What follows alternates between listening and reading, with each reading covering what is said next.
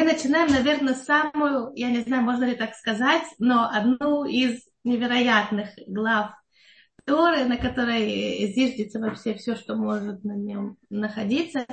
Э, расскажите нам, пожалуйста, про нее. Что мы можем из нее учить? То, что нам не очевидно на первый взгляд. Да. А, значит, первым делом у нас то, что всегда, мне кажется, всех удивляет, неделя дарования Торы. Неделя, которую мы должны рассматривать о том, как мы дошли до цели сотворения мира, мы дошли до цели еврейского народа. В момент, когда мы стали народом, мы до этого момента не были народом. Мы были в каком-то мере, ну вы знаете, как любая вещь, они должны иметь перепонки. И мы от Авраама, сначала у нас есть просто маленькая семья, потом у нас есть клан, если можно сказать, это 70 людей, которые сходят в Египет. В Египте мы, первый, кто нас видит как народ, это фараон, он говорит, вот народ еврейский, но мы еще не имеем религию, и мы еще не совсем, понимаете, как это, самостоятельный народ. Э, спасибо всем, кто мне говорит доброе утро. И, как, и только у нас есть такое понятие, ноги кого стояли у горы Синай. Мы в кого-то становимся народом и получили свою религию, те, кто стояли их ноги у горы Синай, это как раз в нашей недельной главе. И название этой недельной главы – это имя человека, который пришел в иудаизм. Это имя Итро, тестя Муши. И мы тоже в Шавуот, что это праздник, который мы отмечаем дарование Торы, он называется, мы читаем в нем свиток Рут, который тоже пришла в иудаизм, и заметьте, что и Рут, и Итро, у них очень общие, общие буквы, и это также те же самые буквы, как Тора. И, может быть, еще одна э, маленькая вещь, это у нас день дарования Торы, у нас все праздники имеют даты. Мы, мне кажется, мы говорили это, когда мы рассматривали Пашатбо, что мы, когда вышли из Египта, мы получали понятие времени, и мы решаем время. А вот дату дарования Торы а у нас нет даты. В Торе нет вообще даты. Нигде не написано. А, Шаббат, шестого дня, месяц Сиван. Во Сиван разве нет? А, посмотрите в Торе. Шестой день месяца Сиван отсутствует эта дата в Торе. А откуда мы взяли, что это Вав Сиван? Это у нас предание. Мы а. также знаем, что мы получили Тору 50 дней после выхода из Египта. Это у нас дата, которая отсчитывается дни, а не дата месяца. Это что-то совсем другое. У нас есть понятие счета, у нас есть понятие месяцев, и это зависит от того, когда мы увидели новолуние, и мы тогда решаем, когда началось новолуние, это в какой-то мере в наших руках, а живот это не в наших руках. Это чуть дней.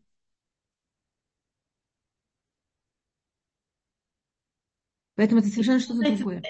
Какое это, это объяснение этому? Что Тора нет у нее даты, она каждый день? Конечно. Есть, нет. можно рассматривать. Одно из самых простых вещей, это что день дарования Торы, это был день дарования Торы. Это вещь, которую Всевышний решил. Дни – это вещь, которая в руках Всевышнего. Начало месяца в наших руках. У нас есть дарование Торы и есть получение Торы. Получать – это мы решаем. Дарование – это Всевышний решает. Это не произошло в один и тот же день? Я не слышу вас. Это, они получили Тору в Пурим, а дарование Торы было в Шавуот? Было дарование Торы в Шавуот.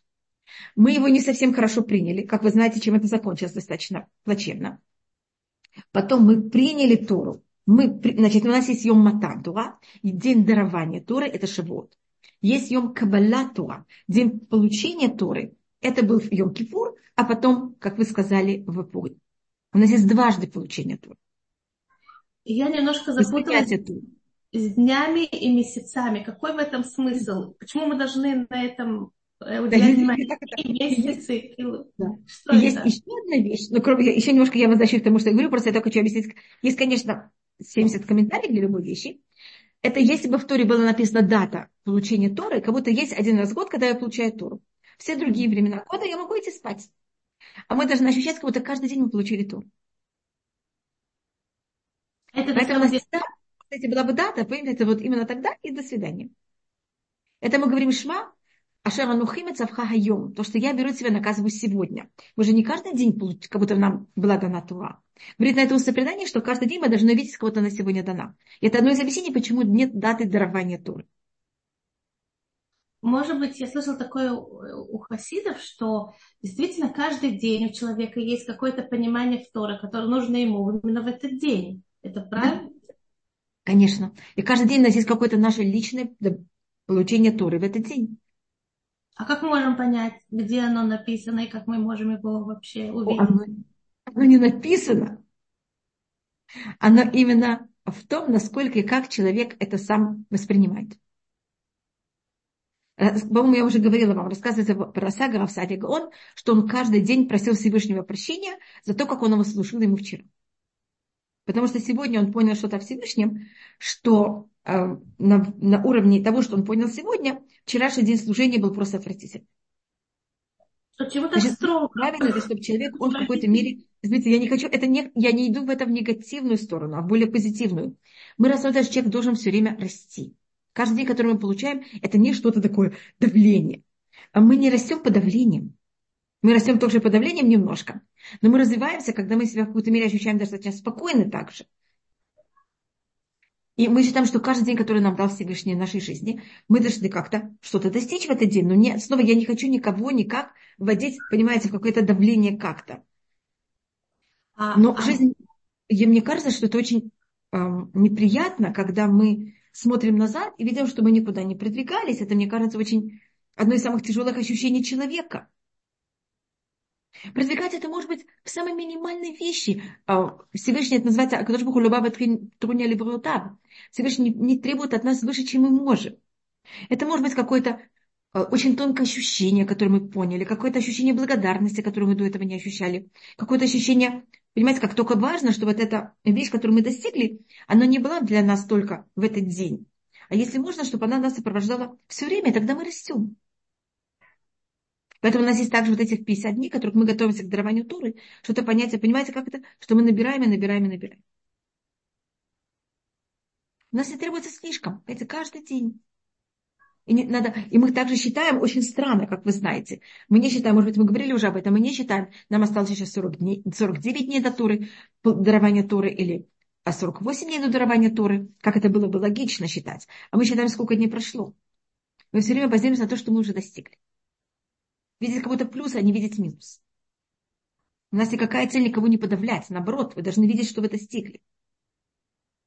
Если я вас правильно поняла, то то получение Торы, мы говорим сейчас о женщинах, да, это какое-то новое понимание своей связи со Всевышним, которого не было вчера, которое именно в этот день, оно исходит от Всевышнего, это понимание, или это что-то, что я должна внутренне работать, так это думаю? Не-не-не, это может быть, вы проснулись, вы что-то заметили. Мне кажется, мы все время что-то замечаем или понимаем. Это может быть, как я говорю, самое, для нас как будто бы самая малюсенькая какая-то вещь, но она, у нас меняет на каком-то уровне наш взгляд, наши отношения, эмоциональное наше отношение к Всевышним, к людям, ко всему. Это мы что-то понимаем, и это приходит от Всевышнего. Это что вы говорите? То, что мы поняли, такая, вы говорите, малюсенькая вещь, это что-то, что пришло от Всевышнего? Это... Я думаю, что у нас от Всевышнего мы рассматриваем, что от него приходит все все время без конца. Вопрос в этот день, в состоянии ли я что принять. Я в каких-то вещах полностью закрыта. И то, что я открываю, то я могу достичь. Больше я не могу, и меньше. А меньше это уже это моя проблема. Но не надо, я только не хочу никак давать это ощущение, что мы должны быть все время куда-то очень, понимаете, это совершенно не так. Вчера я вот эту вещь не могла ощущать никак. Я понимаю, что вчера это для меня было недоступно. А сегодня я ощущаю, что я тогда могу подняться. Я читала про какого-то хасидского праведника, не помню, к сожалению, имя, что он говорит, что даже была какая-то вещь в работе Всевышнего, который вдруг переходил дорогу, услышал, что э, там, не знаю, русский или украинский возница, да, куча что-то там такое прокричал, и он сказал, а вот это оно, то, что я хотел понять. То есть это может прийти от какого-то совершенно неожиданного источника, и ты понимаешь, что это Всевышний хотел тебе сказать. Да? да. Это, это это или это? То есть это может быть мысль, которая родилась у человека, да, и он, или это может что-то, что он услышал, прочитал, увидел вдруг. Это может быть что-то, что я прочитала 5, 30 лет назад, и это никак на меня не повлияло, а сейчас вдруг это у меня получило новый смысл.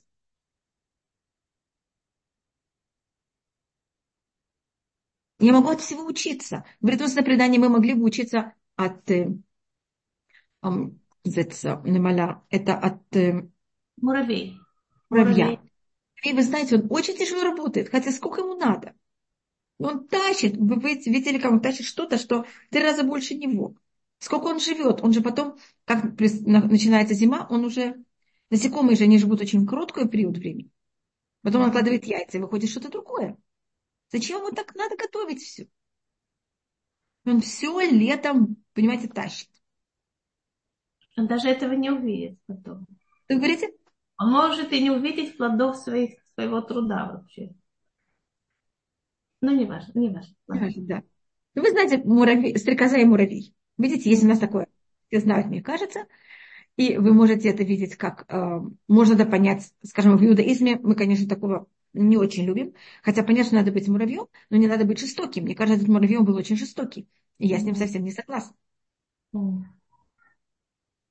Да. С одной стороны, может быть, когда мы были маленькие, нам казалось, что вот муравей был очень прав, а когда мы старше, вдруг понимаем, что это не очень правильно. Не очень красиво. Он ей ответил не очень красиво. Да. Стрекозе. Так видите, с одной стороны, муравей, он очень хорошо работает, с другой стороны, он такой какой-то очень квадратный и честный. Да, и это тоже не... Нет, он идет по Дин, но по Хесед. А, если можно да, что вы хотите сказать? Я просто говорю, что когда мы маленькие, часто, не всегда, но часто у маленьких детей есть очень повышенное ощущение справедливости. И mm-hmm. вот понять, что можно быть э, милостливых стрекозе, кажется какое-то ужасно. Тогда мы берем эту и наоборот э, даем место вот этой лени.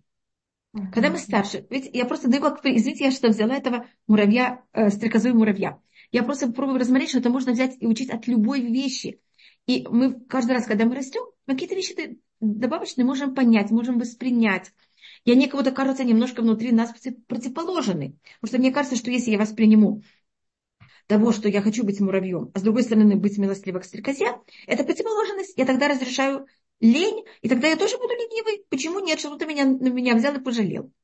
Mm-hmm. А когда я немножко старше, я понимаю, что да, я могу быть и такой, и такой, и я не этим как будто пошвяю эту стрекозу.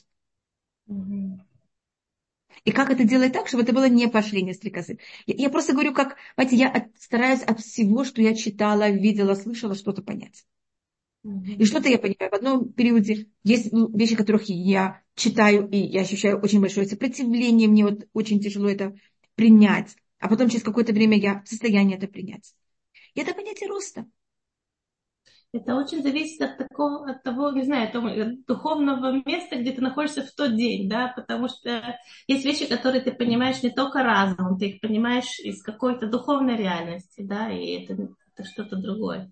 И, и если можно вернуться к тому, что вы говорили до этого, э, э, дни и месяцы, и зачем нам это знать, и какое-то, ну...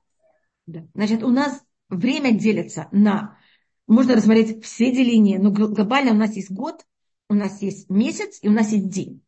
А в Торе то, что очень интересно, что дни и год – это то же самое слово. Значит, в Торе, когда написано «ямим», это может быть дни, и «ямим» может быть год. Если вы хотите...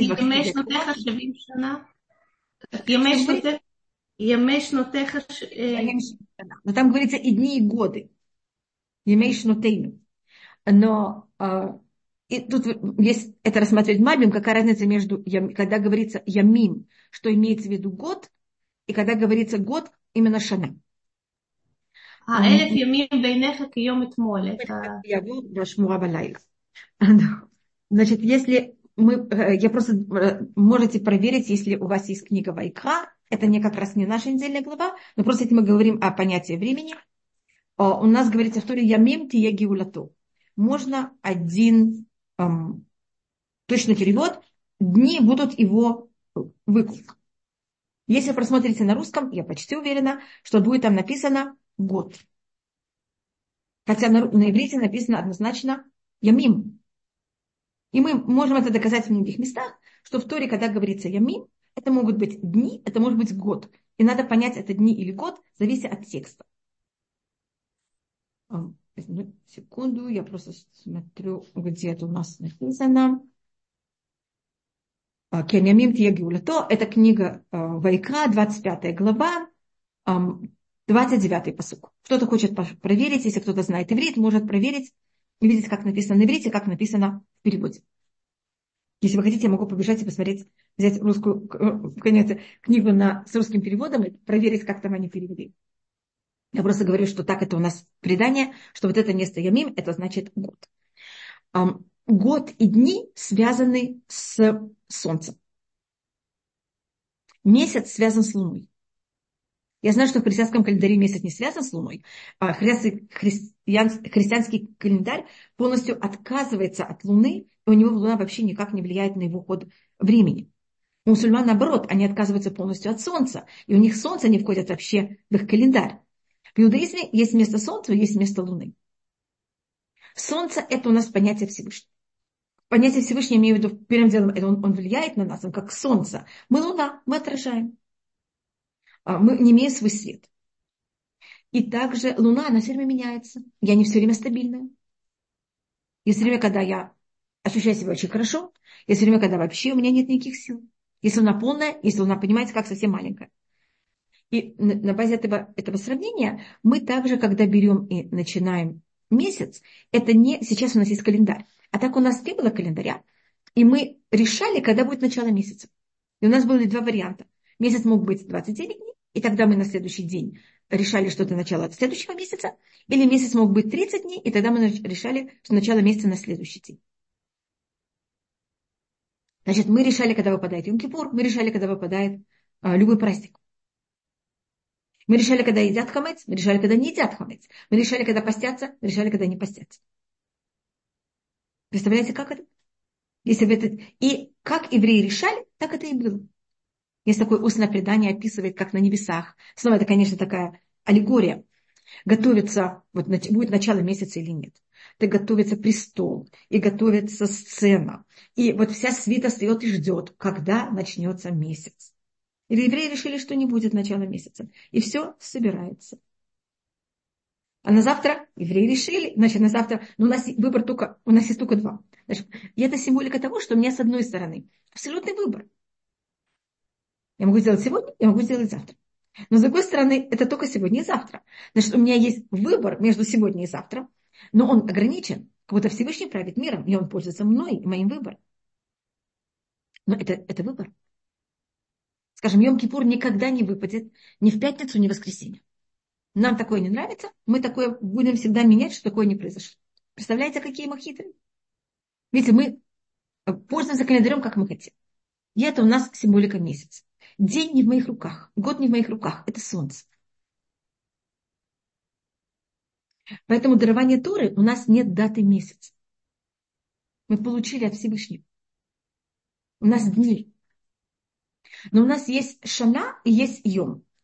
Когда мы говорим о годе как шана, шана это изменение. Это время, которое меняется и не всегда в мою пользу. А когда мы говорим о днях, дни, хотя день может быть и ночь, но обычно день это понятие света. А в иудаизме понятие света это какой-то позитив, а понятие ночи и тьмы это в какой-то мере немножко, мне кажется, на русском тоже тьма это не самое приятное слово. И поэтому, когда э, говорится день, это имеется в виду та, та часть жизни, которая она приятная. Может быть, я прочитаю, когда вот как раз вы говорили про Якова, можно там это увидеть, одну минуту. Я только найду Яков, когда он отвечает фараону, когда фараон его спрашивает, сколько тебе лет? Ой. Извините, одну минуту.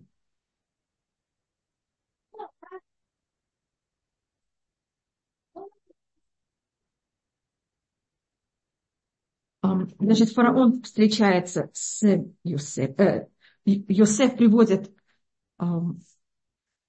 Якова к фараону. И тогда фараон спрашивает, э, фараон спрашивает Якова, сколько тебе лет? Как я это не нахожу?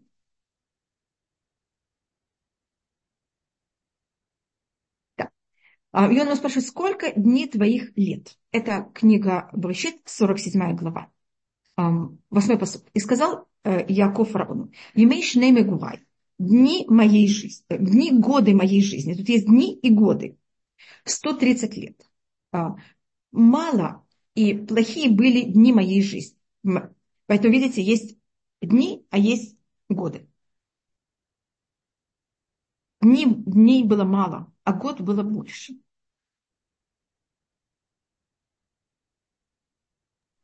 Говорится Почему? потом, как будто дни моих, дни лет жизни моих отцов, в дней их проживания. Будто у моих отцов были больше дней, а у меня больше годов. А, а, а почему день и, и море, они очень Видите, похожи? Что я, вошла, что я вошла в это так. Я просто хотела рассмотреть разницу между днями, месяцами и годами. Просто это понятие времени, которое у нас есть. Вы сказали, что шана год это слово лишено, что это может меняться. А да. День это похоже со словом как йом, как ям. Есть ли связь между этими словами? Какой смысл да, слова йом? Море и день на иврите, они очень похожи. И есть места даже, где когда они а, меняются на, на, на, устном, на уровне а, драж, они меняются.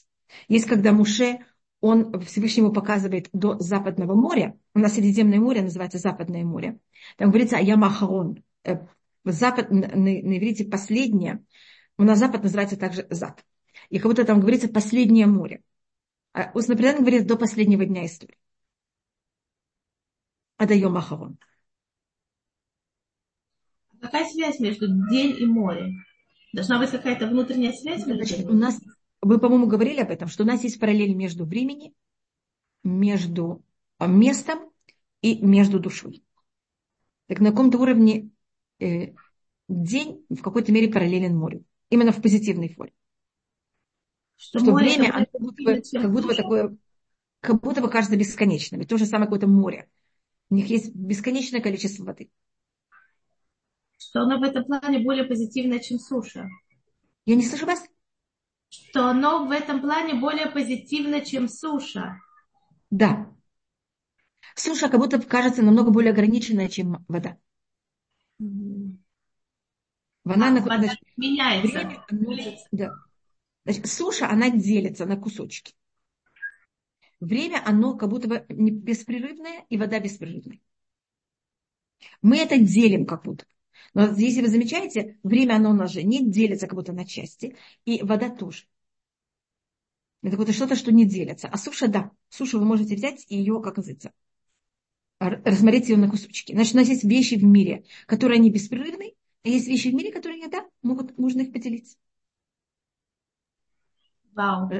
И, значит, что у нас рассматривается, меня тут спросили много дней, это когда у нас но здесь несколько раз, когда говорится у нас Ямим Рабим, это э, много дней, это понятие долгий период, это не только понятие времени в плане э, количества, это также понятие качества.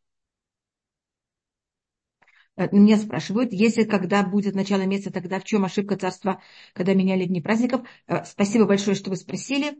Э, проблема была, что они не поменяли день, они, поменяли, они взяли, добавили лишний месяц. Значит, я не знали, вы знаете, когда у нас было деление двух царств, у нас тогда Северное царство решило взять и поменять свой календарь и оторваться от календаря Южного царства, Иудеи. Они это не добавили один день, что-то было бы не страшно.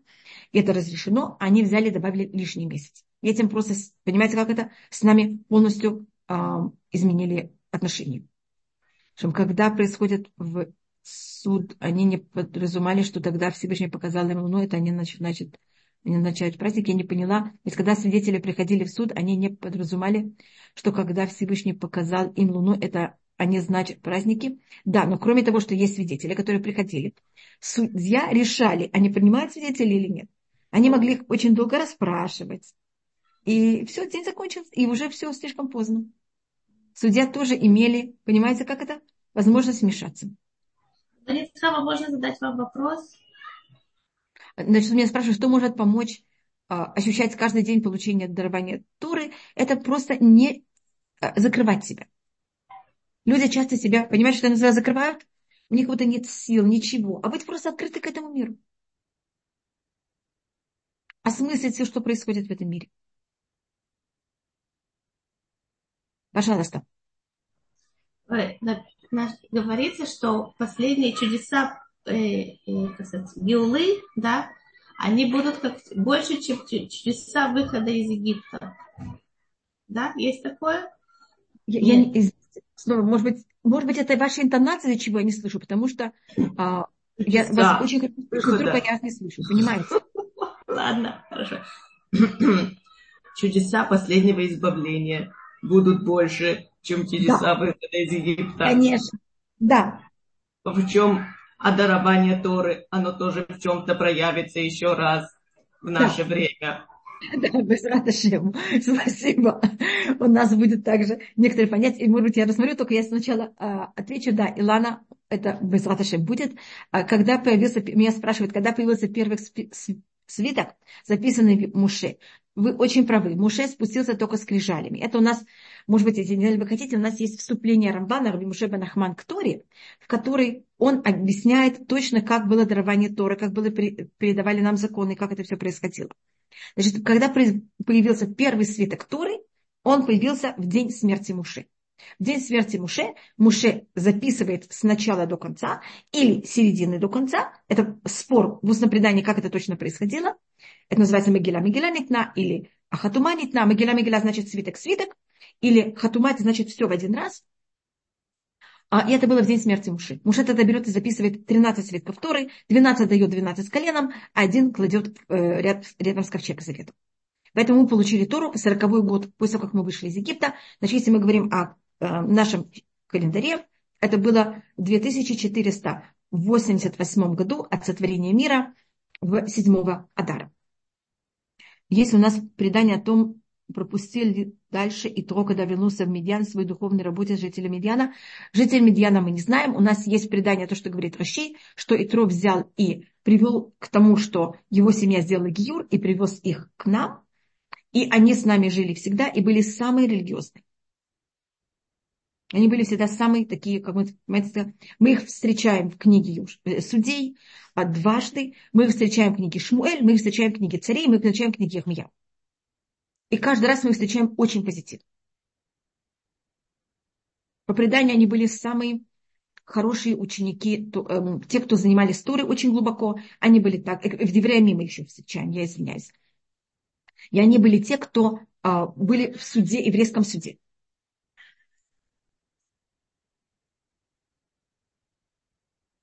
Поэтому у нас они очень строго всегда соблюдались. Пожалуйста, есть что-то, что я еще не ответила, пожалуйста. Пожалуйста. В каком плане будут чудеса больше? Говорите прямо, даже не надо так.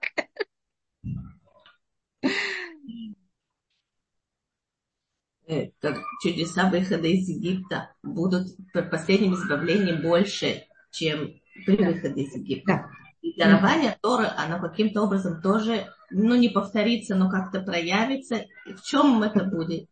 Да. Значит, у нас есть несколько вещей. Первым делом, у нас, когда мы выходили из Египта, может быть, мы говорили об этом, чудеса были через природу.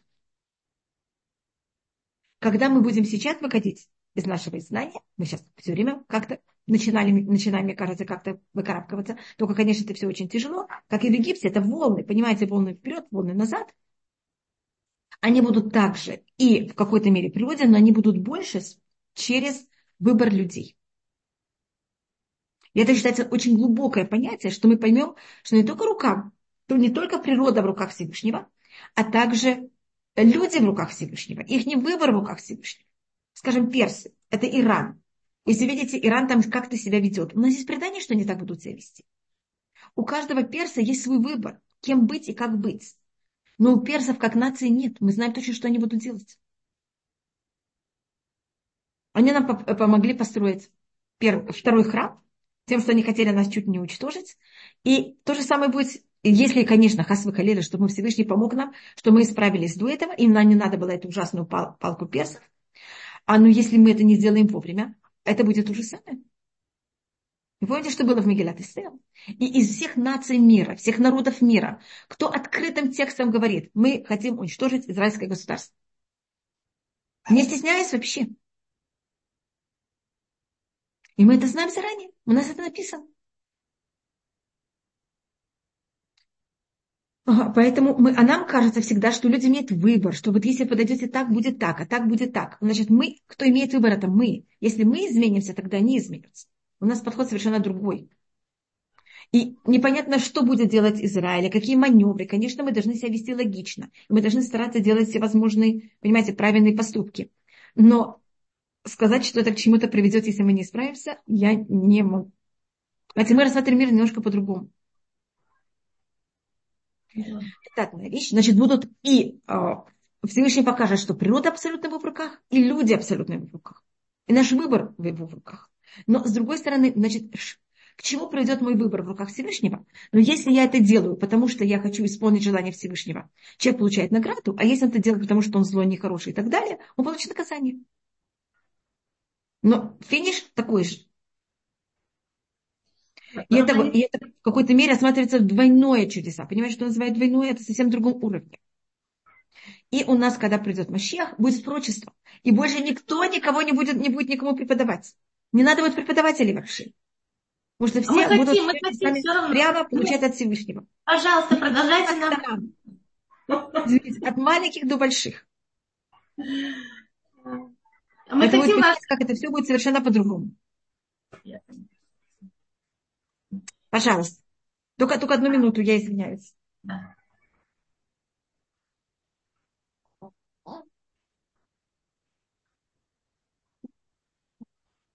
Так, пожалуйста нам, у нас понимание дарования Торы, вы меня слышите, да?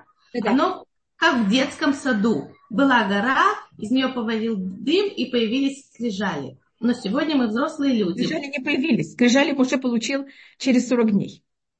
А можете нам объяснить, пожалуйста, на уровне взрослых людей, как это, что это происходило там? Мне...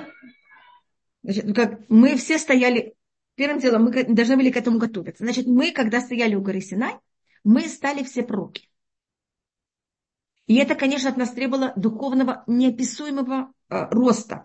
И когда люди доходят до уровня прочества, немножко, когда их поднимают за шиворот, извините, что я так это говорю некультурно, они, когда они до этого доходят сами на своем духовном уровне, для них это очень тяжело. Любого пророка, быть пророком, это очень тяжелая вещь. Потому что в этом есть такое трение и между физической стороной и духовной.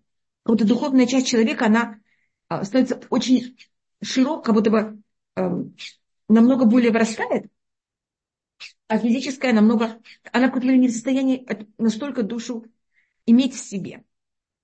Поэтому это очень непростая вещь а, для человека физически. Поэтому одно из вещей, которое пророк должен был быть, это быть очень сильным физически. Слабый человек не мог получить того, чтобы быть пророком, надо было быть богатыми, Богатый имеется в виду а, экономически самостоятельный. Человек, который экономически несостоятельный, он зависим психологически. Это тоже в какой-то мере его э, психика немножко, а, понимаете, как это сжато. Он должен был быть богатым, должен был быть мудрым, праведным и сильным. Если он не был сильным, он не мог стать пророком. Поэтому мы, когда вышли из Египта, нам надо было как-то прийти в себя, понимаете, в какой-то мере физически даже. И у нас говорится о том, что во время, когда было дарование Торы, не было никого хромого, никого, никто не был немой, никто не был... Вы помните такую вещь, что это говорится, что все слышали, все видели. Это понятие тоже, что они физически и психологически также. Конечно, это не, изъяны не только физические. Это тоже понятие психологические изъяны. Но они в какой-то мере физически восстановились полностью. Потому что если бы они физически не восстановились полностью, они могли получить Тору. И мы тогда и тогда, значит, мы все дошли до уровня э, пророков.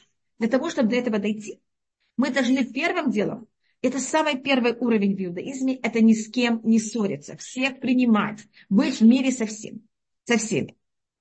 Это нам, как вы знаете, для еврейского народа очень непросто.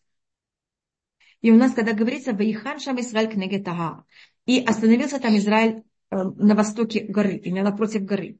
Это единственный раз, когда мы остановились, и это говорится не в множественном числе, а в единственном. Значит, мы были как одно.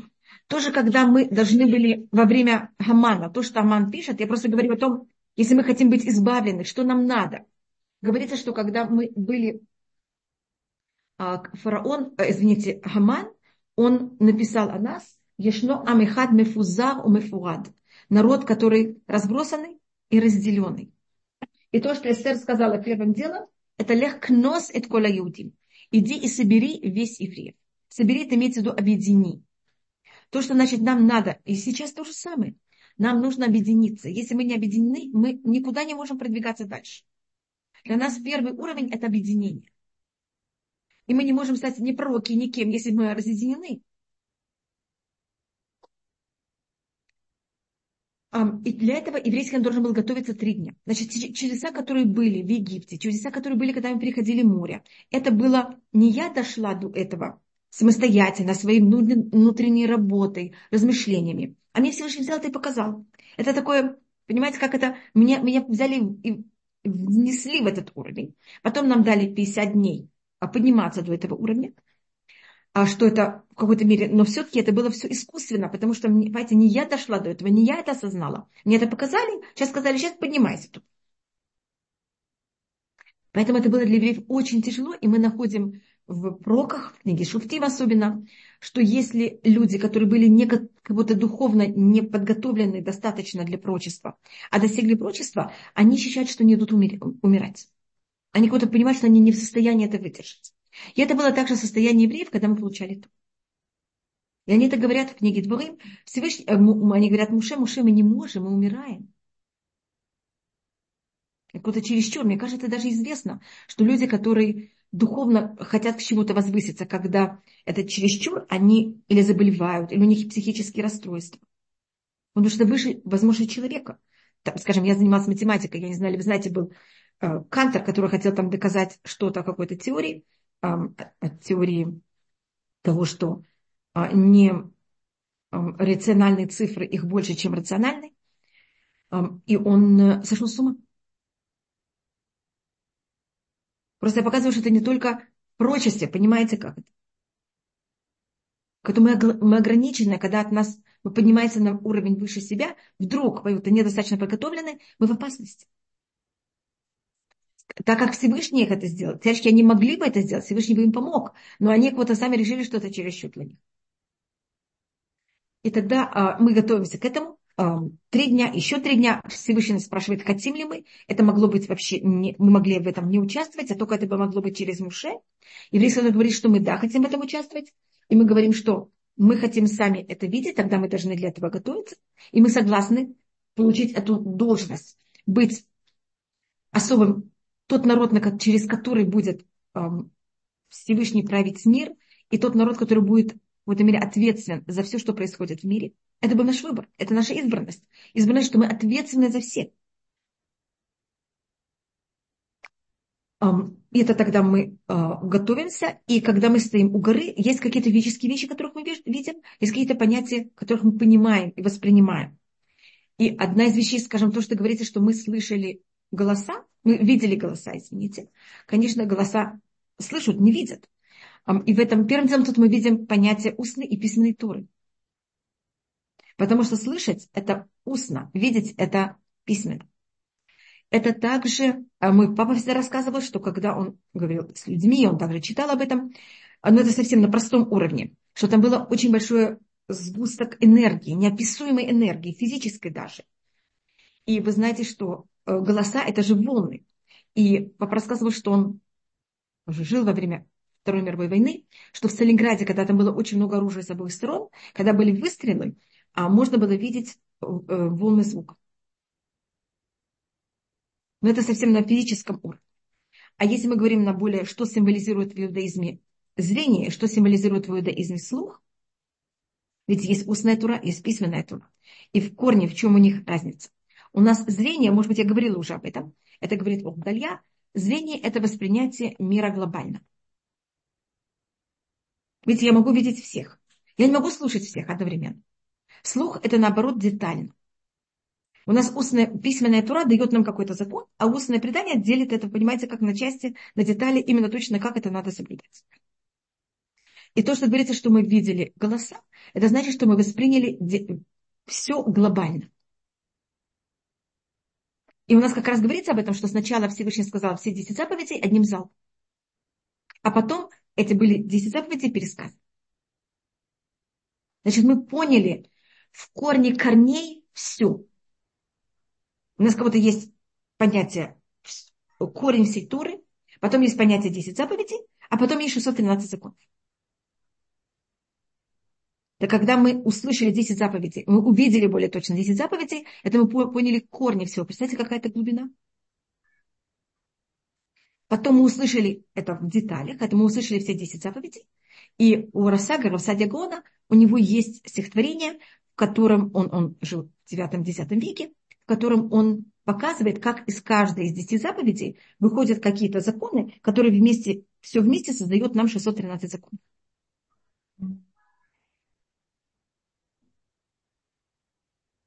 Поэтому это, значит, то, что мы получили, когда мы стояли у горы Сина, это мы получили понятие самой глубины всего. А в глубине все очень, это только одно. Это, конечно, было, но понимаете, насколько это сложно человеку. Пожалуйста. А, а с точки зрения Всевышнего, да, что был дым, и был огонь, и был голос шафара, что это, что это означает все? Да, Значит, огонь у нас, это говорится, что Тура была дана в пустыне, там были облака, там была вода, и там был огонь. Это говорит э, Мидраш. И вот вопрос, что это символизирует для людей. Для людей это может символизировать пустыня, это ощущение, что человек должен себя ощущать как пустыня. Это значит, что я пустой, я, я согласен все воспринять. Если я считаю, что я кто-то, я уже что-то не могу воспринять. А пустыня это также место, в котором есть жажда. Если мне дают что-то, когда у меня нет жажды, я скажу спасибо, может быть, но это мне не будет так нужно. А когда мне дают что-то, когда у меня к этому жажда, у меня восприятие совсем другое. Поэтому Всевышний привел евреев в пустыню. Конечно, есть очень много объяснений, почему Тура, Тура дана была дана именно в пустыне. Это, понятно, также нейтральные зоны. Пустыня, она никого. Это, Тура не была дана именно в Израиле. Что это как будто именно какая-то одна территория. А но есть в пустыне тоже вот это понятие пустоты, жажда. Значит, и, и когда человек ощущает себя, что он все, я знаю, спасибо большое. Понимаете, мне очень сложно себя чем-то наполнить. И также должна быть жажда. Вода в иудаизме символика страстей. Значит, к Торе, и Тора сравнивается с водой, к Торе должна быть жажда. Не только жажда, а страсть, зависимость. Вы знаете, что говорит Оахаим Акадош? Что если бы мы знали э, сладость Торы, мы бы пылали и сходили с ума по ней. Я просто перевожу слова. Мне кажется, что если бы Орахаим этого не написал, я бы не смела такие слова сказать. А, но вы понимаете, какие это слова. Это просто именно, это не просто жажда, это зависимость, это страсть. Значит, недостаточно ощущения только пустоты и эм, жажды, а должна быть очень большое стремление к этому. Просто пылать и, понимаете, как это? А огонь – это энергия, это желание воз, воз, брать и возвышаться вверх. У меня может быть очень большая страсть к чему-то, а, но вода, она, как вы знаете, идет всегда вниз. Это тоже понятие скромности. Но также должно быть у человека желание, кроме скромности, желание духовно расти и подниматься вверх. Поэтому Насура была дана в пустыне, там были облака, облака это символика воды и огня. Это рассматривать в какой-то мере не совсем, но это пишет, эм, есть книга, называется Акидат Ицхак, ее называют просто Акида, Бала Акида, ее написал эм, мудрец, который жил в Испании. Совсем перед изгнанием евреев из Испании. Не хватает воздуха. Кто-то? Воздуха. У нас, да, Или у нас есть еще шуфа. Конечно, да, да. У нас есть земля также. У нас земля это... Э, э, и у нас э, понятие шуфара, это вот есть тоже такая символика, может быть, я ее рассмотрю. Кроме того, что шуфар это голос также, э, это воздух. У нас также есть понятие, говорится, что когда Всевышний попросил Авраама взять и принести Ицхака в жертву, как вы знаете, вместо Ицхака был принесен баран. И говорится, например, это такая очень, мне кажется, интересная такая символика, что этот баран, в нем ничего не было просто так. Ничего не было зря. Просто перевожу Мидраш, как он говорит. У этого его кожа барана, она потом была одеждой пророка Илья. Это понятие, что то, что мы выходим в будущем из изгнания, и придет к нам пророк Илья, и Илья это символика даже передание устного предания, это и прочество, это будет через, видите, тоже через этого барана. Вот Авраам тогда достиг то, что еврейский народ имеет все, что он только имеет. Его кости, я не знаю, как они там, они были, ими делали музыкальные инструменты. И также его а, жилами делали струны для инструментов в У барана, как вы знаете, есть два рога. Правый и левый. А левый рог, он должен быть меньше, чем правый. Потому что у нас есть всегда, понимаете, правая и левая сторона. Левой стороной, это как раз будет, мы завершим то, что вы спрашивали. Левой стороной было трубение время дарования Торы. И это какое-то чудо и завершение нашего выхода евреев из Египта. А правым рогом, который явно будет больше, в нем Всевышний будет трубить перед приходом Мащеха. Поэтому в молитве, когда мы говорим а, о том, и мы просим, чтобы мы уже собрали все в Израиле, говорится «Тка бешуфар гадоли храутын». Возьми за труби великим шуфаром для нашего спасения. Если есть великий шуфар, однозначно есть и маленький шуфар. Так маленьким шуфаром, это левым рогом, было значит, дарование Торы, которое завершило выход из Египта, это э, в какой-то мере левый шуфар. А когда мы выйдем из изгнания, это будет правый шуфар. Так видите, то, что вы спросили, какие будут чудеса, видите, есть параллель, но это меньше, а это больше. И как раз шофар это было во время дарования Тора. Извините, что, извините, что. Так видите, также во время дарования Тора, значит, будет какое-то повторение чего-то дарования Торы, но оно будет намного выше. Оно будет как более большой урок, чем в сравнении с более маленьким уроком. И это все за счет вот этого согласия Авраама принести, исполнить полностью желание Всевышнего.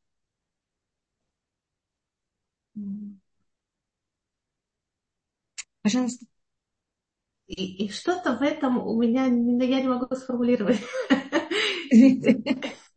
Есть, и вот, вот это вот шаму это кулот, да, и слушали звуки. Я чувствую, и слышали, и видели звуки, да. Я чувствую, что за этим есть что-то очень-очень-очень, и я не знаю, что это. Ну, да, видите, я пробую немножко передать и объяснить, что значит, что мы слышали звуки. Угу, да. да, понимаете, как это? Мы видели, извините, мы видели звуки, конечно. Бахола ам гуим это кулот. И весь народ видит звуки. Коль также у нас есть асерат адибот, 10 изречений. И у нас есть то, что мы видели, это были голоса. Мы не видели дебот. Дебот мы слышали, а голоса мы видели. И может тут я тоже смотрю, значит, я, э, что такое голос? Голос это непрерывная вещь, в которой вы обычно даже ничего не понимаете. Для того, чтобы это понять, надо взять этот голос, поделить его, нарезать на части, тогда вы можете это взять и воспринять. Голос это что-то э, чересчур. Скажем, я не могу взять там, кусок хлеба громадный есть. Мне его надо резать на кусочки. Эм, как, я, я могу сказать, что я несколько раз в жизни мне пришлось э, быть в странах, в которых я вообще не понимаю, что там говорят. И то, что я слышала, это был голос. Я не слышала слова. Я не могла их поделить ни на что. Я не могла воспринять. Когда я начала учить этот язык на каком-то уровне, я начала раз, первым делом разделять на слова. А потом я уже могла понимать слова. Но сначала я просто не слышала слова, я слушала гул. Это коль. Это было настолько на духовном высоком уровне, что это было что-то одно. Поэтому я все время говорю, что когда они э, видели, это было что-то одно. Поэтому на иврите мила – это слово, и обрезание – это то же самое слово. Мила и брит мила. Значит, когда мы берем голос и мы его режем на части, у нас получаются слова. И мы тогда это можем воспринять. У нас также есть предание, что Тура, как она была написана Всевышним перед тем, как он сотворил мир, и на базе этой Торы он э, сотворил мир, она была сплошная. Это были буквы без деления на слова. Вы хотите сказать, что символика этого это бесконечность, что они увидели глазами бесконечность, Эльцо? Я не могла это воспринять, а мы конечны. Для нас это невозможно. Это нас просто сводит с ума. Это выше моего физического возможности воспринять. Это то, что мы достигли на каком-то уровне во время дарования Туры. И мы этого достигнем когда-нибудь при избавлении, или это что-то было единственное в своем роде и больше не повторится? Да. И тогда, может быть, у нас прекратится понятие конечности. Значит, момент, когда я конечная, я могу только воспринять конечные вещи. Если я могу воспринимать бесконечные вещи, так я бесконечна. И чем человек выше духовном уровне, тем он больше может воспринимать бесконечные вещи. Да. А, и у нас... Да. Извините, да-да. И у нас мир, он построен так, что в физическом мире, чем вещь более заполнена, она может воспринять меньше.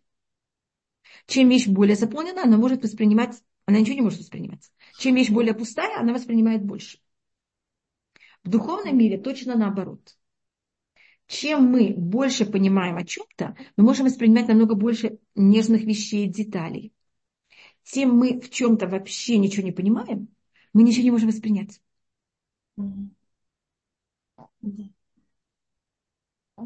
Поэтому у нас обычно духовный и физический мир, они параллельны, но так как это параллель, есть так же, как искажение, понимаете, как зеркало. Есть вещи, которые они... Так вот, воспринятие духовного и физического мира, они противоположны. А, извините, я возвращаюсь к тому, что вы сказали, что Равицкак видели они звуковые волны. Как это можно объяснить на физическом? Э, я не поняла этого. Снова, я говорю, вы говорите о физическом уровне. Я не знаю, папа, это то, что папа всегда очень любил мне рассказывать. Папа был очень, понимаете, он любил, когда все так же. У нас в Торе, как я вам говорю, у нас есть на всем 70, 70 э, уровней. И всегда есть, особенно то, что написано в Торе, оно всегда имеет также самый простой, это называется «энамикаются что. У нас Тура всегда имеет также простое Понимаете, физическое простое объяснение того, что написано. С точки зрения физики, как они могли видеть э, звуковые волны? Это был настолько сильный звук, что они видели? Да. Настолько сгусток это... энергии, что оно а. просто было а. Вы знаете, когда летят самолеты ультразвуковые, вы можете видеть. Когда летят более, как будто самолеты такие менее, вы их не видите. Угу. Угу. Но снова я не, не знаю, я никогда такого не видела, поэтому я не знаю. Я извиняюсь, я вижу, что у меня тут 10 сообщений, которых я вообще не видела. Ну. Мне Ривка сказала, бесконечность сжата в конечности в 10 заповедей, да. У нас вся тура, она бесконечная. Что вы хотели спросить? Извините, что я вас... Это я видела, что вы хотите что-то сказать. Да. Извините. Я хотела спросить, что как, что-то совсем из другой области, что когда э, Итро пришел, и Моше рассказывал ему про все 10 казней, что было в Египет. Написано, что, если я не ошибаюсь, что Итро, у него промелькнуло какое-то сожаление. Ему было жалко египтян, да, и отсюда мы учим, что нельзя рассказывать человеку, который пришел, и, а, о чем-то плохом, что связано с его страной. Есть такое? Значит, у нас считается, что а, если человек, он пришел в иудаизм, это считается некоррект, некорректно, неправильно, перед ним говорить нехорошие вещи о неевреях. Это его как-то коробит. И это тоже в какой-то мере может ему оказаться, а потому что он пришел от них, это имеет какую-то связь, это может ему показаться, как будто мы на него что-то говорим. Mm-hmm. Поэтому это считается некорректно. Mm-hmm. Скажем, если мы преподаем что-то в Торе или как-то, у нас мы это говорим нормально, но как будто бы как-то специально, понимаете, что такое выделить, или когда такой человек находится, просто так начать. Это как в доме повешено, о чем не говорят. Веревки, знаете, что это сравниваю. Это то же самое в каждом другом еврее. Если, скажем, при вас начинают говорить, какие нехорошие русские евреи, или... Я просто убью. Это, есть не случай, когда это нам немножко неприятно. И как будто мы ощущаем немножко, понимаете, когда рядом с нами говорят там американцев, нам это немножко по-другому, чем когда начинают говорить про русских. Да, сто процентов. Да. Это, это считается такое, это неэтично, это неправильно. Да, да. Это, это удивительно, что здесь идет речь о таких глобальных, духовных, невероятных вещах, и вместе с этим Тора относится к чему-то очень такому, что человеку коробит его, и это, и это все вместе в одной неделе это, поэтому это особость иудаизма. Мы считаем, что для того, чтобы быть правильным человеком, надо заниматься не, не только глобальным вещам. Поэтому мы говорим про слышать и видеть. Есть глобально, а, но если я глобально что-то понимаю, и это у меня остается на уровне головы, это вообще никому. Я не могу сказать, что совсем не надо. Но это не, не цель. Цель, чтобы это я так себя вела потом. А для того, чтобы я так себя вела, я должна исправить все, до кончиков пальцев, ноги. Это совсем непросто. И поэтому у нас всегда вот рассматриваются всякие такие тонкие вещи. Спасибо. А, меня только тут спрашивают, если, как будет выглядеть приход Ильяу, как мы знаем, что он пришел. Я думаю, что когда он придет, мы это поймем. У нас есть точное описание, как он должен выглядеть. Он должен быть, у него должно быть много волос. Хотите, я вам расскажу. У него должен быть пояс из э, э, овечьей шерсти. У него должен быть какое-то манто. Это как будто как он одет, когда это считается его классическая одежда, которая имеет, конечно, какую-то символику. Как выглядит хиппи, я не знаю, простите, что я говорю такую ужасную вещь. Что это? Так хиппи выглядят? Нет, извините, что я говорю так, такую страшную вещь. Как хиппи. Да, я не знаю, ну что да. Я не знаю, где эти волосы, как они, но это говорится Бальсы А. Он называется у нас тот, кто имеет волосы. А, просто а, Илиша был, наоборот, лысый. У нас там у каждого есть свои какие-то символики. Но он может быть и одет совершенно по-другому. Это вот, но считается, что если кто-то видит пророка Илья именно в этой одежде, это значит, что он его видит в самом высоком духовном понятии. Это как вы знаете, каждого из нас, у нас есть наша вот одежда, которая это мы, вот именно мы по-настоящему. А есть, когда мы одеваемся, ну, не было что одеть, мы оделись. Это как будто не совсем мы. А есть случаи, когда вот мы проявляем себя как именно мы. Поэтому, если вы видели пророка Илья именно в этой одежде, значит, вы достигли самого высокого уровня э, раскрытия Илья, но его можно видеть и в других одеждах также. И я думаю, что нам всем будет понятно, что это Ильяу. Бесконечность сжата в э, конечности 10 заповедей 100%. Вы, Ривка, большое спасибо. Говорят, что Итро приходил два раза. Рына считается, что он пришел, ушел и потом пришел еще раз. Да, с семьей. Как мы узнаем... Есть поднятая рука, можно? Да, да, пожалуйста. Мы узнаем, что мы не шалатан, потому что у нас есть всякие вещи, как мы можем его проверять. Одна из вещей, пророк Илья должен будет нам взять и рассказать все нерешенные моменты в устном предании. И он также, его цель будет взять и первым делом, поэтому Илья у нас первый этап Илья, потом Машиах бен Юсеф, потом Машиах бен Давид. И цель пророка Илья – это на всех объединить. Мне не кажется, что шарлатан сможет на всех объединить так быстро. И вернуть все, что мы, все пропажи, нет? Или это нет? Вернуть все, проп... вернуть все пропажи, все потери, а ведот, как, а что ведут? Вернуть все прода- пропажи. Да. Все пропажи и все неиз... пропажи это также неизвестные вещи, которых мы не знаем, как решить в устном предании. Это все он нам должен будет взять и восстановить. Угу. Пожалуйста. Малка. Малка, пожалуйста. Вас... Добрый день. Я хотела задать такой вопрос. Вы когда рассказывали про Якова, сказали, что он говорил про дни и годы. Почему он сделал такое различие? Ведь э, годы состоят из дней. То есть там было что-то более глубокое, на что он хотел показать, отвечая фараону. Значит, он, фараон его спрашивает. Значит, я рассматриваю на то, что говорится на простом уровне. Он э, говорит, фараон, спрашивает, значит, когда фараон увидит, видит э, э, Якова, Яков выглядит очень, как можно сказать, очень старый. И фараон спрашивает, сколько тебе лет? Понимаете, как это? Вид Якова уже просит, что его спросили, сколько ему лет. И тогда Яков говорит, да, я понимаю, что я выгляжу очень старым, мне 130 лет. А, мой отец, его отец умер, когда ему было 180. Понимаете, у него как будто еще есть как будто 50 лет жить. Это очень большая часть его жизни, почти треть жизни. Но я в настоящий момент не в таком состоянии, потому что моя жизнь была очень тяжелая. Поэтому как у меня хорошей жизни было достаточно мало. У него считается, что хорошая его жизнь это было 17 лет. 14 лет. Угу. И еще есть один вопрос. Он жил вместе с Рахель, пока Рахель не умерла. А, и никогда он жил с Йосефом, как в Торе написано. Потом, да, да. Потом, потом, были еще, ну, потом было еще как будто 7 лет, когда, э, немножко больше еще, 10 лет, когда еще Йосеф жил. Значит, жизнь Якова очень непростая. Он с Рахель живет 11 лет. И эти 11 лет в них тоже э, все время 11-12 лет он живет с Рахель. И в это время так же, как вы знаете, Лаван все время все мешает и меняет. И понимаете, как это? Поэтому именно спокойных лет у Якова было очень мало. Значит, у него, может быть, были первые годы своей жизни. Это все время рассматривается где-то в районе 14-15 лет. Или до 17 лет. У него ну, это происходит этапами. Значит, у него есть первые 15 лет, пока Исав еще не стал совсем плохим. Потом у него есть еще вот этот период, когда он вместе с Рахель, пока она не умирает. А потом все-таки можно это расширить до, до смерти, э, до того, как Йосеф исчезает. И потом конечный период, когда он э, в Египте. Но, э, но во всем этом есть всегда какие-то неприятности. Поэтому он говорит, скажем, если мы сравниваем Яков, муж Авраама, Ицхака, у них жизнь намного была более спокойной.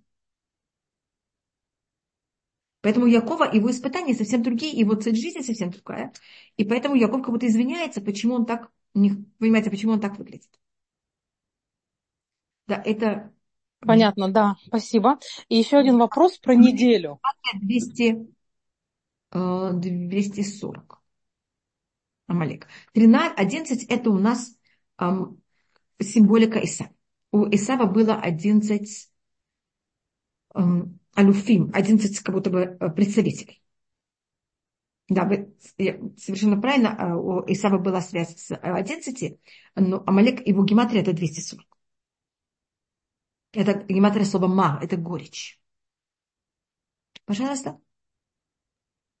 Вы про неделю я хотела еще спросить, про неделю. То есть мы говорили про день, про месяц и про год, но да. неделю опустили. Да, я специально упустила неделю, потому что неделя, если мы ее рассматриваем физически, нет никакого понятия э, физической недели. Заметьте, это не, это не Солнце, это не Луна. Значит, астрономически я никогда не могу определить, в каком дне недели, дне недели я нахожусь. А шаббат? Я, да, но если вы смотрите просто, как называется, без, без того, что вы считаете. Поэтому у нас говорится, если кто-то оказался в пустыне, и он потерял счет, он не будет знать, когда шаббат. Он может знать, когда лето, он может знать, когда зима, он может знать, когда начало месяца или конец месяца, а когда шаббат он не может знать. И это рассматривает э, Кузары, что это доказательство того, что Всевышний сотворил мир в течение семи дней. Потому что семь – это странная цифра. Пять – это более логичная цифра. Десять. Семь, она же какая-то странная, понимаете, она ни на что не делится у нас нет, мы же не пользуемся семи, я не знаю, как это называется. У нас есть десятичная, мы сейчас пользуемся, есть бинары, это когда мы пользуемся на два. На семь почти никто не пользуется. И у нас астрономически нет ничего семь. Вместе с тем у нас есть вот эта система семь во всем мире. Это доказывает, рассматривает Кузары о том, что Всевышний творил мир в течение семи дней. Почему все решили 7? Месяца все решили 30 или 29 или там 31. Это понятно, это видно по Луне. Год 365 или там 354, зависит кто как. Это тоже, понимаете, люди замечают этот цикл. 7 он не естественный. Семь – это что-то, что Всевышний сотворил. Поэтому, видите, есть естественные вещи. Я тут только рассматривала естественные вещи. Я не рассматривала что-то, что Всевышний вложил. Поэтому, понимаете, рассматриваю, есть что-то, что Всевышний вложил в природе, а есть что-то, что Всевышний сотворил. И это не в природе, и вместе с тем мы к этому относимся. И вы знаете, что в Советском Союзе в свое время пробовали сделать пятидневку, шестидневку. Не прижилось.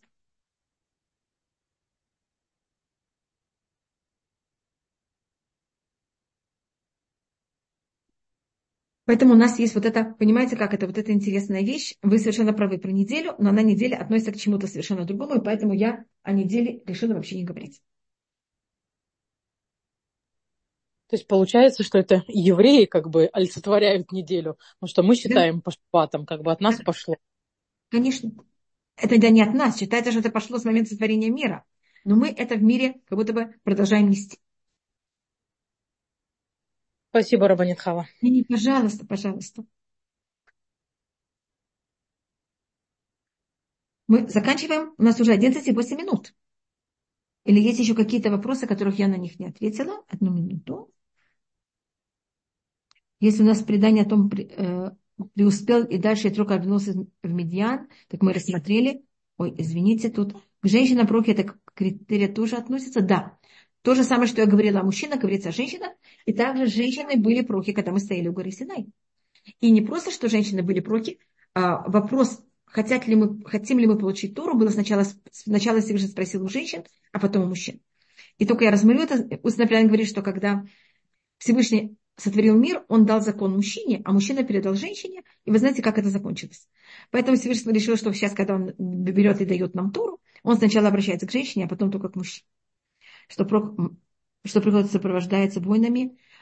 Это может быть да и может быть нет. У нас есть понятие, у нас, значит, если мы говорим классически, снова, если мы исправляемся, это все может измениться.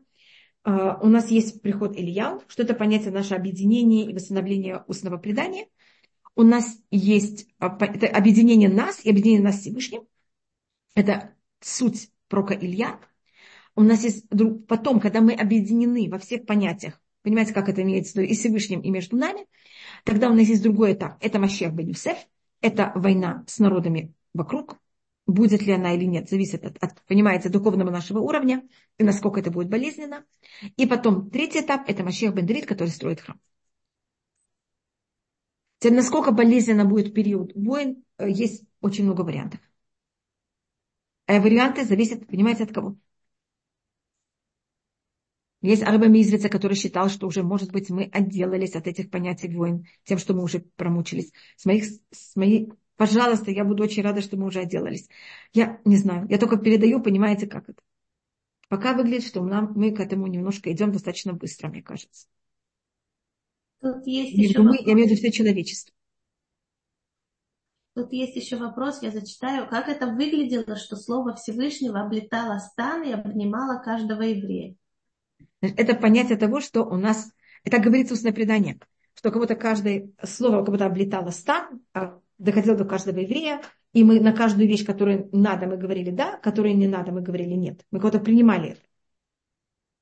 И это а, понятие того, что Тура, она будет и принята еврейским народом в любом месте мира.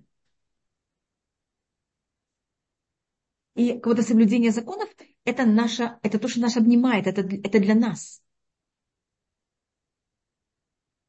Значит, нам часто кажется, что мы кого-то соблюдаем, ну, конечно, понятно, что мы это понимаем, для кого-то другого, из-под палки. А тут это было у евреев, это понятие, что это нас обнимает, это наше, это в какой-то мере для нас самое величайшее добро.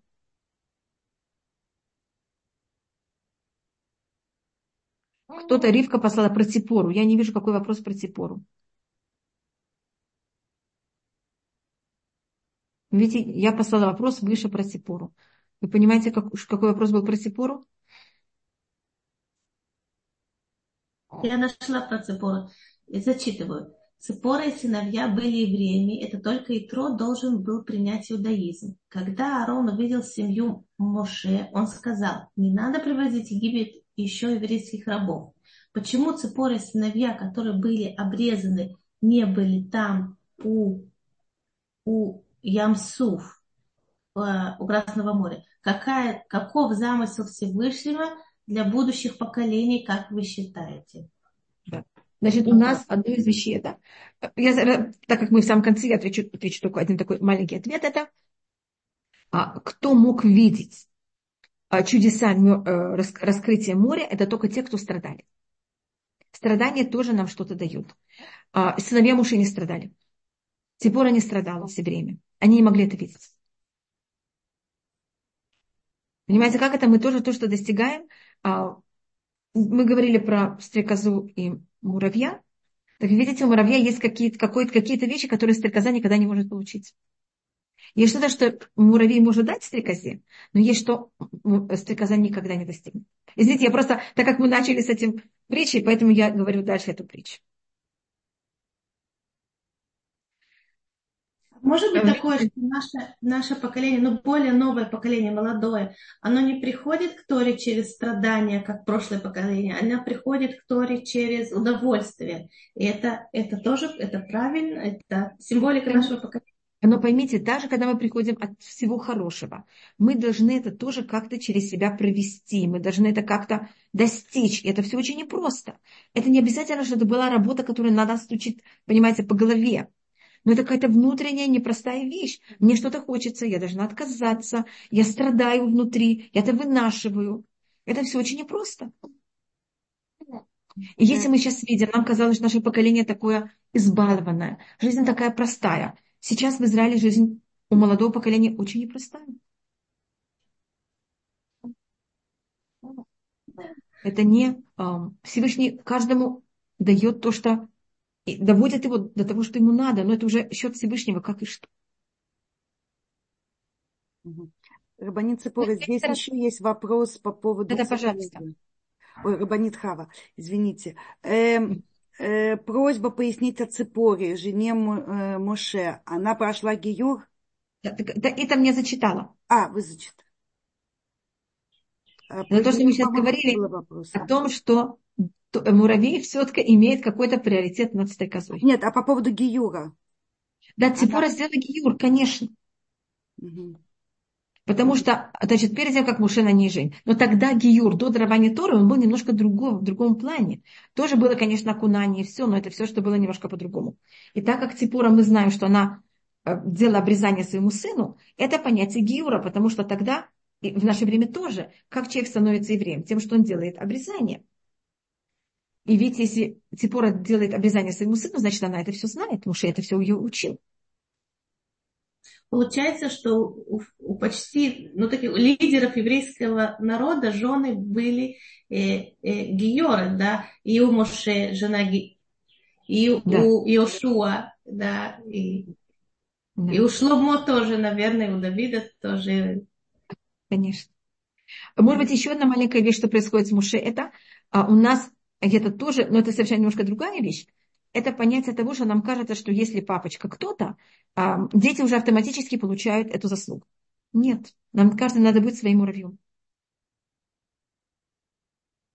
И то, что папа был Муше, это совершенно не говорит, что дети будут, понимаете, как это? Это не вещь, которую должны были достичь сами. И одно из объяснений, почему сыновья Муше, о них ничего не пишется, хотя по преданию они были величайшие праведники, это для того, чтобы у людей не было это ощущения, что если мой папа кто-то, так как будто Тура не приходит пешком. Понимаете, что это? Тура, для того, чтобы достичь Туру, вы должны очень тяжело сами работать. Аурона сестра Ципора, у Аарона сестра а, а, Мирьям. Есть Муше, Аарон, Мирьям, она была старшей, потом был Аарон, и потом был Муше. Раванит Хава, спасибо, что вы задержались. А, ну ладно.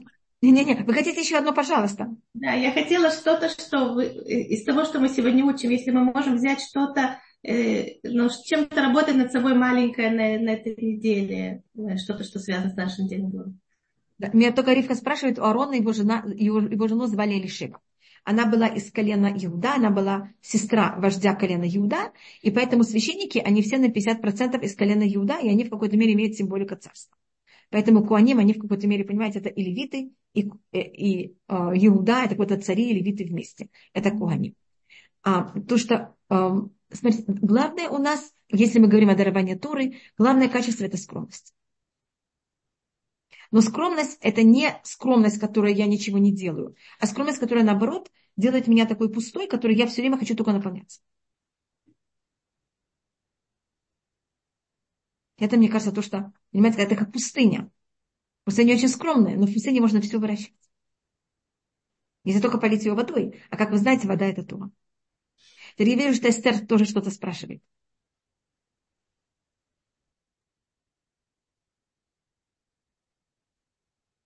Извините. Элишева сестра Типоры, Элишева не сестра Типоры. Есть мнение, что Битья была сестра Типоры. Это на устном предании. Есть мнение, что Ципора и Битья, они были сестры. Та, которая взялась и спрятала, и, и усыновила Муше. Но это Мидраш, это не говорится у нас открытым текстом. Элишева, она была сестра Нахшона, сына Минада. И она была дочь Минада. Рабанит Хава Эстер хочет задать вопрос. Да-да-да, пожалуйста. Эстер? Э, да, вы меня слышите? Да-да-да, пожалуйста. Я э, спасибо большое, прежде всего.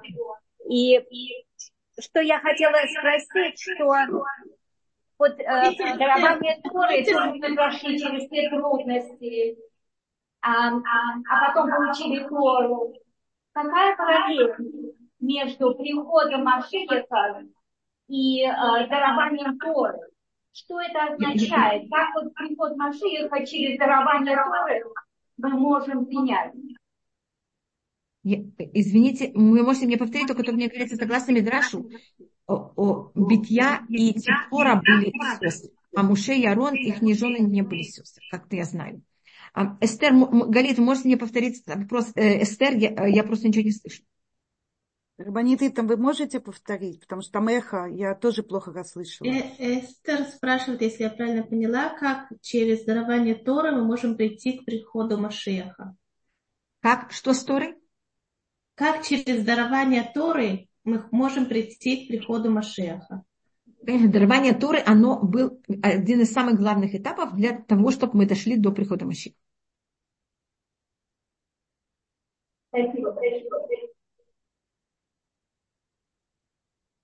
Это то, что вы имели в виду? Я, я просто не расслышиваю, я извиняюсь. Какая параллель? То есть это тоже было существует Хасем, а мы все приняли это в Извините, я не слышу. Эстер, Эстер, можете написать, пожалуйста, потому что я не слышу. Можете, пожалуйста, написать на английском. Мы не слышим вас. Вообще невозможно разобрать то, что вы говорите. Эстер, если вы можете написать или на английском, или на русском, пожалуйста, я а, попробую прочитать. Я читаю на английском также. Если я поняла, нас спрашивает, какая параллель между дарованием Торы и приходом Машеха. Какая параллель между... Да, громадная параллель. Вы абсолютно правы, я вообще в это не вошла. Значит, когда мы получили Тору, у нас душа на это мгновение, как вы знаете, вышла из тела. Я в это вообще не входила. И тогда у нас душа после этого возвратилась, и она, когда возвратилась, она уже была без плохого начала. Но плохое начало еще было возможно с нами объединяться. Я тут не вхожу в... А когда без Раташем придет Машех, это я не хотела входить во все. Это тоже один из параллелей, что было тогда и что будет. Мы тоже на какое-то мгновение должны будем покинуть этот мир. Это то, что называется тхиатамитим. Потом все должны э, быть живы. Но тогда мы, когда восстановимся, это будет без возможности плохого начала восстановиться в нас. Вы совершенно правы, Эстер, но это очень высокая вещь, я в это не вошла. Какая вот эта разница? А, я там придумала какую-то притчу, хотите, я потом могу говорить о ней. Какая разница между тем, что произошло, когда мы стояли у горы Синай и дошли до нашей, до, до уровня Адама, до греха. Но Адам до греха, у него плохое начало было снаружи. Но оно могло с ним объединиться.